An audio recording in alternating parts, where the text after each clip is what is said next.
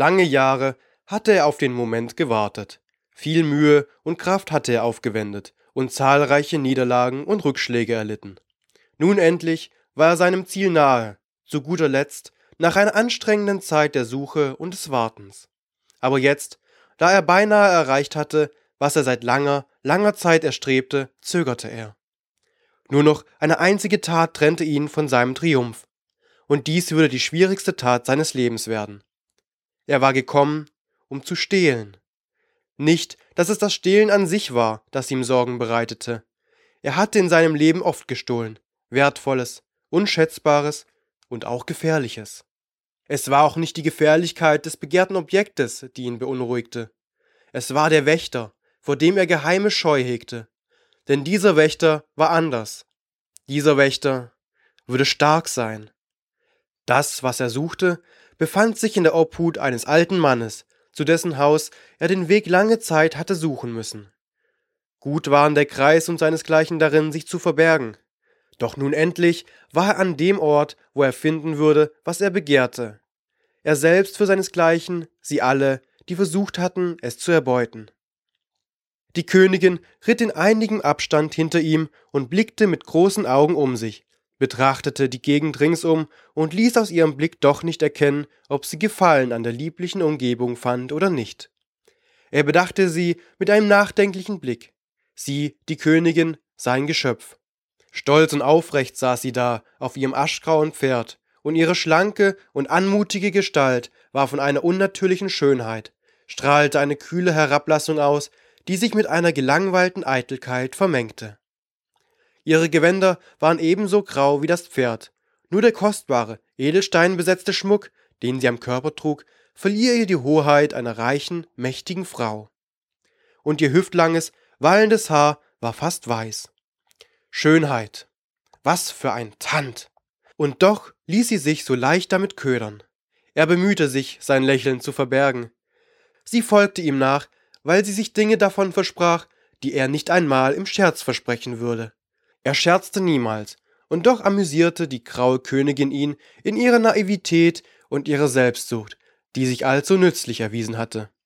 Sein Blick wandte sich wieder der schmalen Straße zu, die sich sandig und endlos unter den Hufen seines eigenen, fuchsfarbenen Pferdes erstreckte und durch eine Gegend führte, die von einer so stillen und heiteren Schönheit war, dass es ihm davor grauste.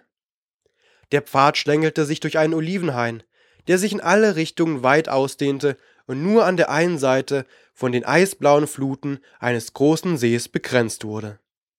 Die Ölbäume waren ungewöhnlich hoch und uralt, die silbrig schimmernden Blätter ihrer Wipfel schlossen sich weit oben zu einem luftigen Dach zusammen, das so licht war, dass es reichlich Sonnenstrahlen durchscheinen ließ. Der Olivenwald, denn er war zu groß, um ein von Menschenhand angelegter Garten zu sein, war hell und freundlich. Zwischen den knorrigen Baumstämmen bedeckten Lavendel und andere Blumen und Kräuter den weichen, augenscheinlich sehr fruchtbaren Boden wie ein duftender Teppich.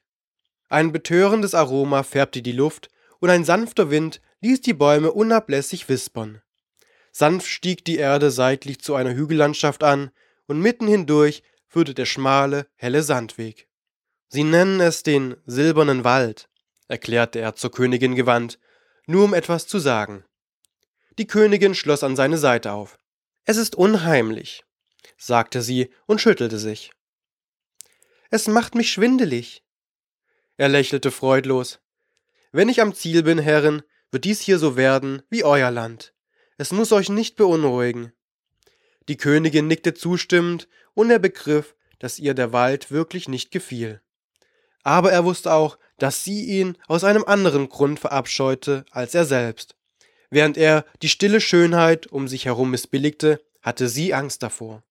Angst vor den Farben und Angst vor Duft und Geräuschen des Lebendigen. An so etwas war sie nicht gewöhnt. Bei ihr daheim war es anders.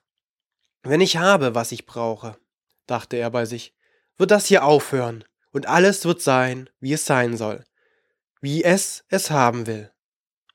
Inmitten dieses Waldes aus silbernen Bäumen sollte er also liegen, der Palast, der sein Ziel war, den seinesgleichen nicht ohne Probleme erreichen konnte, und in dem der alte Mann seinen Schatz hütete. Er wunderte sich, dass der Kreis ihn noch nicht bemerkt und noch keine Späher vorausgeschickt hatte. Und im selben Moment, gerade so, als hätten sie seine Verwunderung gespürt, sah er das Empfangskomitee. Auf einem umgestürzten Baumstamm am Rande des Weges saßen zwei Katzen. Abgesehen von den zahllosen Vögeln im Geäst waren sie die ersten Lebewesen, die ihnen in diesem Wald begegneten. Ekel und Unsicherheit überkamen den Reiter. Er hasste kein Tier mehr als die Katze, denn Katzen konnte er nicht durchschauen, und sie widersetzten sich seinem Willen. Die beiden Katzen hockten dicht nebeneinander und blickten aus unergründlichen Augen den Reitern entgegen. Die eine, die Kätzin, war dreifarbig gescheckt, mager und wirkte mürrisch. Ihre Augen waren stechend grün und sie fixierten den Reiter auf dem Fuchs. Das andere Tier war ein Kater, größer als die dreifarbige, schlank und sehr graziös. Sein Fell glänzte seidig und völlig pechschwarz. Während die Kätzin die Reiter mit einer sprungbereiten Nervosität musterte, wirkte der Kater völlig gelassen. Er hielt sein Pferd dicht vor den beiden Katzen an und starrte in die Augen der Tiere. Diese erwiderten seinen Blick. Dann stieß die Kätzin ein verärgertes Fauchen aus, sprang herum und verschwand mit geschmeidigen Sätzen zwischen den Kräuterpflanzen am Boden, setzte mit langen Sprüngen davon. Er lächelte grimmig und wandte sich dann dem Kater zu. Auch dessen Fell war nun ein wenig gesträubt, aber er hielt dem Menschenblick stand. Und der Reiter erkannte, dass die Augen des Katers nicht etwa grün oder golden glänzten, sondern silbrig schimmerten. Bist du gewarnt? dachte er bei sich. Oder solltest du wirklich das sein, was du zu sein vorgibst? Dann griff er blitzschnell in die Luft und schleuderte mit einer heftigen Geste etwas Imaginäres von sich, das unmittelbar neben dem Kater auf dem Baumstamm aufprallte, mit einer Wucht, die die graue Rinde abplatzen ließ. Die Königin zuckte mit einem leisen Schreckenslaut zusammen und klammerte sich am Sattel fest, denn ihr Pferd scheute und tänzelte. Der Kater jedoch hatte sich nicht von der Stelle gerührt aber er blickte auf die Wunde des Baumes und wirkte verärgert. Der Reiter hob die Brauen und nickte gegen seinen Willen mit einer gewissen Anerkennung. Der Alte hat einen mutigen Gehilfen, das musste man ihm lassen. Ich suche Meister Askin vom Schwarzen See, sagte der Reiter fordernd zu dem schwarzen Kater. Der erhob sich, streckte sich und bedachte ihn mit einem vorwurfsvollen Blick. Seine Stimme war ernst und streng. Hat man euch nicht gesagt, dass der Gast empfangen wird, so wie er die Tiere des Hauses begrüßt? Was versprecht ihr euch für ein Willkommen? Der Reiter war belustigt. Vergib mir, ich war mir nicht sicher, ob du ein Bote des Meisters bist oder doch nur ein gewöhnliches Katzenvieh. Nimm mir die Prüfung nicht übel. Der Kater seufzte und sprang auf den Boden vor dem Baumstamm und verwandelte sich. Der Reiter staunte widerwillig. Selten hatte er einen der ihren mit einer solchen Beiläufigkeit und Grazie seine Gestalt ändern sehen. Gleichzeitig keimte erneut Verachtung in ihm auf, als er sein Gegenüber genau betrachtete. Schattentänzer, dachte er abfällig. Was habe ich anderes erwartet als eitles Gehabe und Prahlerei? Die Königin kam näher. Ihr Interesse war geweckt, und der Reiter sah in ihrer Miene ein Verlangen aufflackern, das ihn alarmierte. Der Kater war zu einem jungen Mann geworden.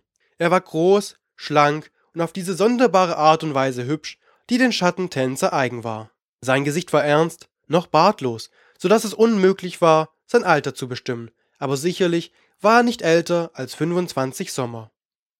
Pechschwarzes, lockiges Haar fiel über des Burschen Schultern. Gekleidet war er mit einem schwarzen, schlicht geschnittenen Gewand. Der Rotgewandte blickte zu dem jungen Mann hinab. Dessen Augen hatten nun auch wieder ihre normale Farbe angenommen. Ein tiefdunkles Braun, in dem letzte Silberfünkchen glommen, ohne gänzlich zu verlöschen. Und da war etwas in diesen Augen, etwas Bekanntes. Etwas, was er schon einmal gesehen zu haben glaubte. Der Rotgewandte hob verwundert die Brauen. Ich bin Jalomiro, der Schüler von Meister Askin, sagte der junge Mann. Wer seid ihr? Der Reiter richtete sich achtungsgebietend auf. Ich bin Meister Gor, sagte er förmlich. Melde meine Anwesenheit deinem Meister. Ihr seid ganz offensichtlich ein Goala Ei, sagte Jalomiro misstrauisch. Wieso seid ihr an diesen Ort gekommen? Um mit deinem Meister zu reden. Mehr hat den Schüler nicht zu interessieren. Diese scharfe Zurechtweisung schien den jungen Mann nicht im geringsten zu beeindrucken. Kommt ihr in Frieden? Meister Gore lächelte mitleidig. Mein Junge, sagte er, du würdest keine Gelegenheit haben, meine Antwort zu hören, wenn ich nicht friedliche Absichten hätte. Der junge Mann verneigte sich reserviert und wandte sich der Königin zu, die auf ihrem Pferd wieder näher heranritt. Dabei blickte er allerdings zu Boden und beiseite. Ihr seid in Gefahr, edle Dame, sagte er zu ihr. Hütet euch, einem meinesgleichen in die Augen, sie ist gefeit gegen euren Fluch, wurde er vom Meister Gore unterbrochen.